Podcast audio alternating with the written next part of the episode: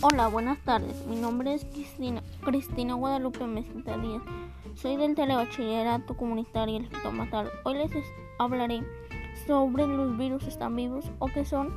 Los, los virus no están vivos. El hecho en que estén compuestos de moléculas que se encuentren en células, ácidos nucleares, proteínas, lípidos y azúcares complejos y tengan la capacidad de evolucionar es lo que lleva a la gente que estén vivos, pero no es cierto.